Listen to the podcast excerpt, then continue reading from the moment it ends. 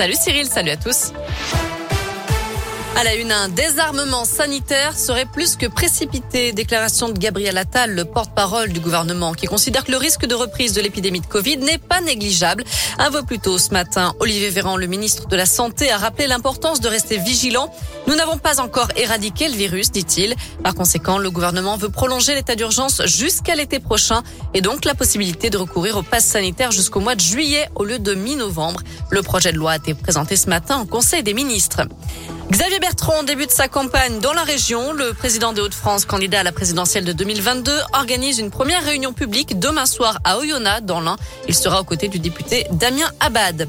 Une grosse frayeur ce matin à Saint-Just, toujours dans l'Ain. Une petite fille de 6 ans a été renversée accidentellement par une voiture alors qu'elle traversait la route à quelques mètres de sa maman. La jeune victime a été transportée à l'hôpital pour des examens. Les dépistages d'alcoolémie et de stupéfiants sur la conductrice se sont avérés négatifs selon le progrès.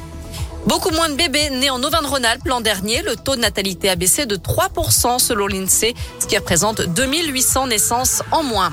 Et puis on en sait un peu plus sur les bébés box, ces boîtes qui seront distribuées aux jeunes parents à la maternité dès le mois de février. L'idée étant de véhiculer des messages de prévention. Cette bébé box contiendra une gigoteuse, l'occasion d'expliquer comment coucher bébé pour éviter tout accident. Un album aussi pour sensibiliser les parents à l'importance de l'éveil artistique et culturel du nourrisson. Un savon pour promouvoir les produits naturels et alerter sur les perturbateurs endocriniens et les produits chimiques. Le tout glissé dans un sac en bandoulière pour inviter les parents à sortir, à faire du sport ou des activités à l'extérieur. Un vaste dispositif de secours mobilisé en ce moment à Albon, en limite de la Drôme et de l'Isère. Selon France 3, un incendie s'est déclaré ce matin dans une entreprise de reconditionnement de palettes. La situation est sous contrôle. Aucune victime n'est à déplorer.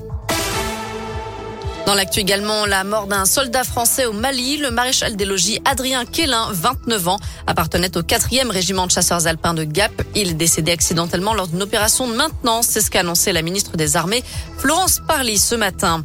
Des milliers de sites internet inaccessibles pendant près d'une heure ce matin. C'était à cause d'un bug chez l'hébergeur OVH. Mais rassurez-vous, tout est maintenant rentré dans l'ordre.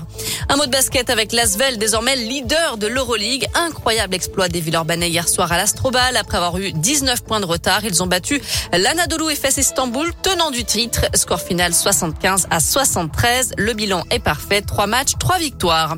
Enfin, c'est la semaine du goût. Un marché du goût s'installe aujourd'hui. Euh, place Bellecour. C'est gratuit. 75 producteurs et artisans de la région vous attendent jusqu'à 20h à Lyon. Voilà pour l'essentiel de l'actu. On jette un œil à la météo pour cet après-midi. Je vous le disais, c'est plutôt pas mal hein, pour la saison. On a beaucoup de belles éclaircies, pas trop de nuages, c'est parfait. Les températures sont comprises entre 12 et 16 degrés pour les maximales. Et la bonne nouvelle, c'est que ça va se poursuivre comme ça jusqu'à demain.